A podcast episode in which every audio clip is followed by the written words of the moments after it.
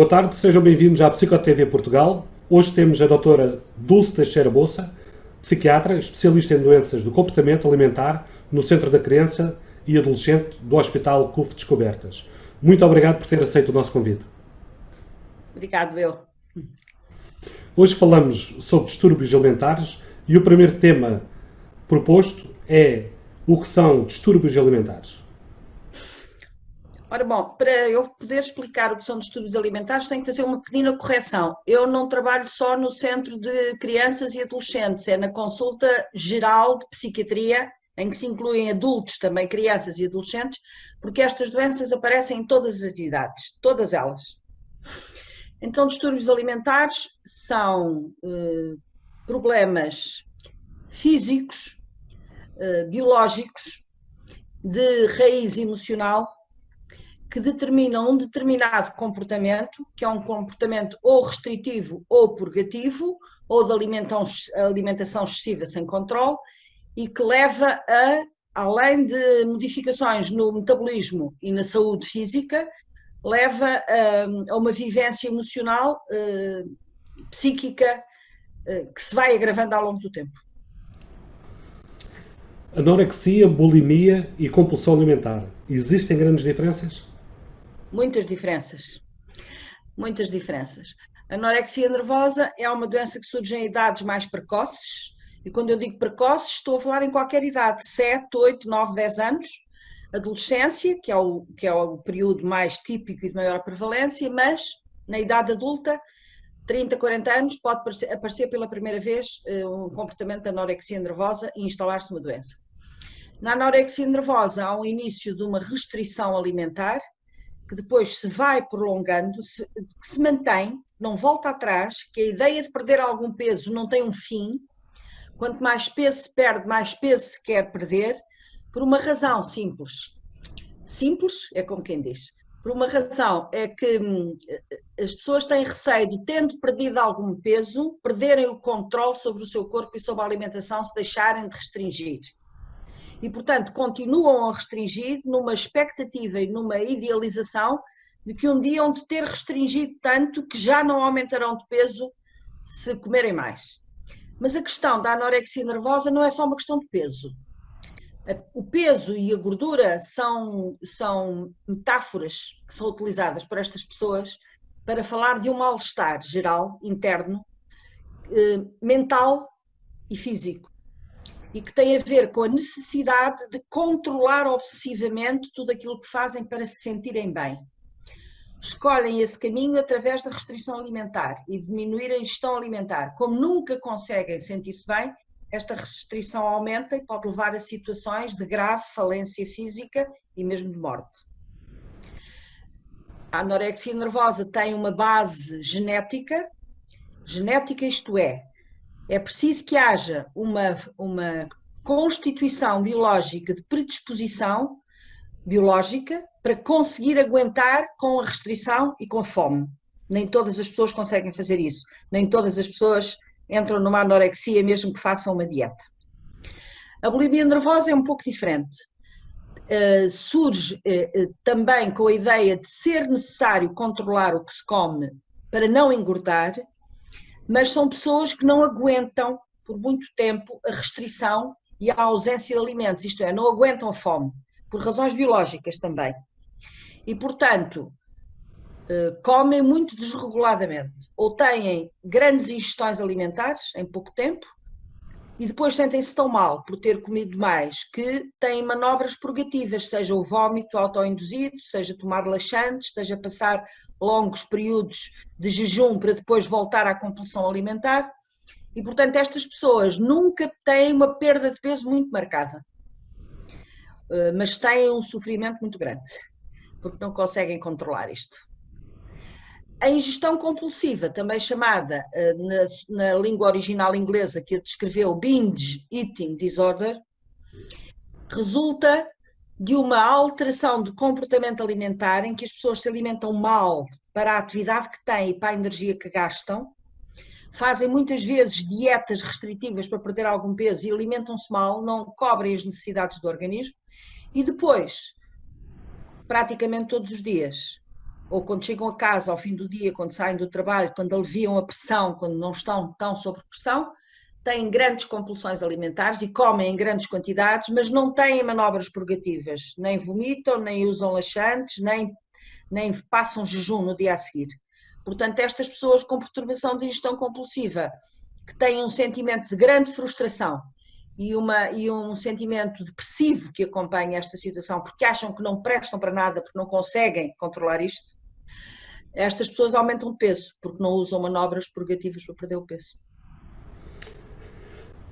Existem sinais semelhantes entre elas e quais os sinais que devemos estar alerta? Sim, os sinais semelhantes são o, o querer perder peso, controlar o corpo para se adaptar melhor às normas sociais de que é preciso controlar o peso, é preciso ser magro, é preciso evitar as doenças, é preciso alimentação saudável, é preciso ter um controle sobre o corpo para ter um controle sobre a mente. Algumas destas ideias são mitos culturais. Mas a ideia é, de base para todas estas doenças é exatamente adaptar-se a esta mensagem cultural. E, portanto, é perder algum peso. Quais as consequências mais nefastas eh, deste tipo de perturbação? As consequências são várias e dependem do tempo em que a perturbação está instalada e, e do grau de controle na alimentação e, portanto, de desregulação do metabolismo físico e mental. Eh, na anorexia nervosa pode chegar-se a uma desnutrição gravíssima, com consequências na saúde física muito graves, como por exemplo uma osteoporose precoce numa jovem adolescente, em que os ossos ficam com baixa densidade óssea, rendilhados e, portanto, pode haver fraturas espontâneas. Eh, nada disto provocador, nem sinais visíveis e muitas vezes nem é sentido pelo próprio, portanto, a osteoporose pode instalar-se sem o doente sentir nada, nem dar por isso, e um dia pode ter uma fratura espontânea, a correr, a dançar, a saltar. Eh, pode provocar crises de hipoglicemia graves por desnutrição, algumas das quais, se esta glicemia, se estas hipoglicemias forem prolongadas e repetitivas, podem chegar a um ponto de se tornar irreversíveis, portanto há algumas causas de morte por, na anorexia por hipoglicemias não reversíveis e podem provocar alterações cardíacas graves, arritmias e, portanto, as consequências daí eh, que aí advêm.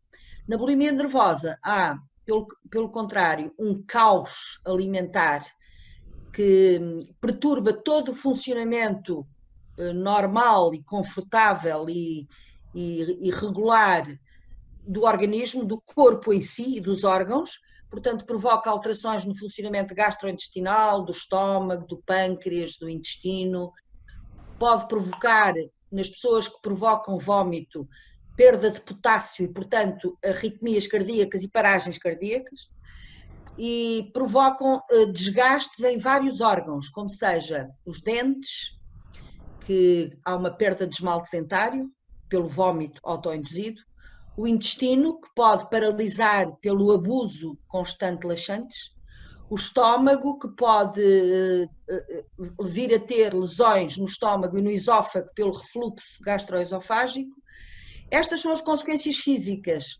As consequências emocionais e mentais são terríveis porque estes, estes doentes vivem com a sua vida toda comandada pelo medo, toda comandada por este comportamento e pensamento obsessivo, e, tem, e há uma característica muito, muito, muito pesada, uh, e que é a seguinte: estas pessoas têm medo de comer, mas também têm medo de perder o medo.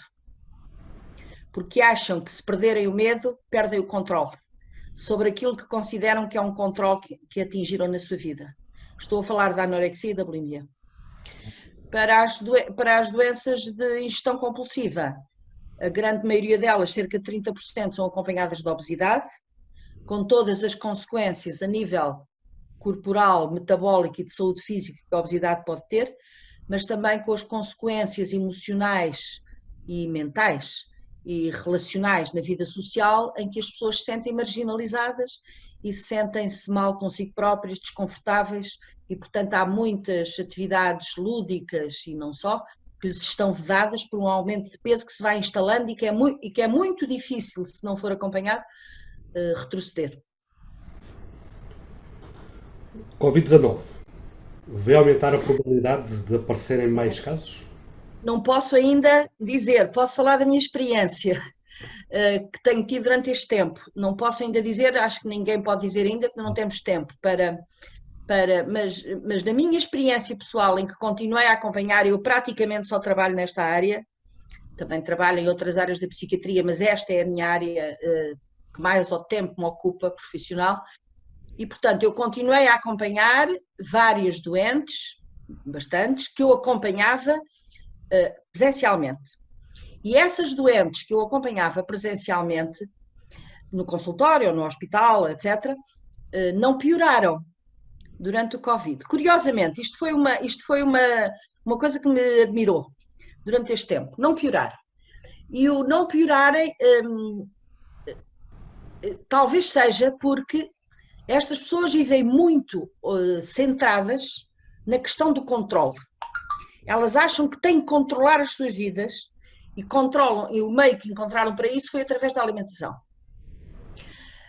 No tempo Covid, pandemia e de isolamento, que é uma, uma situação que nos toca a todos, nós descobrimos todos que estamos todos na mesma situação somos todos apanhados na mesma, na mesma situação de não controle, não somos nós que controlamos isto.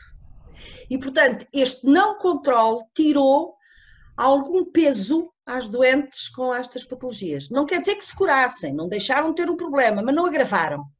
A, a, a vivência é a de que isto não depende delas.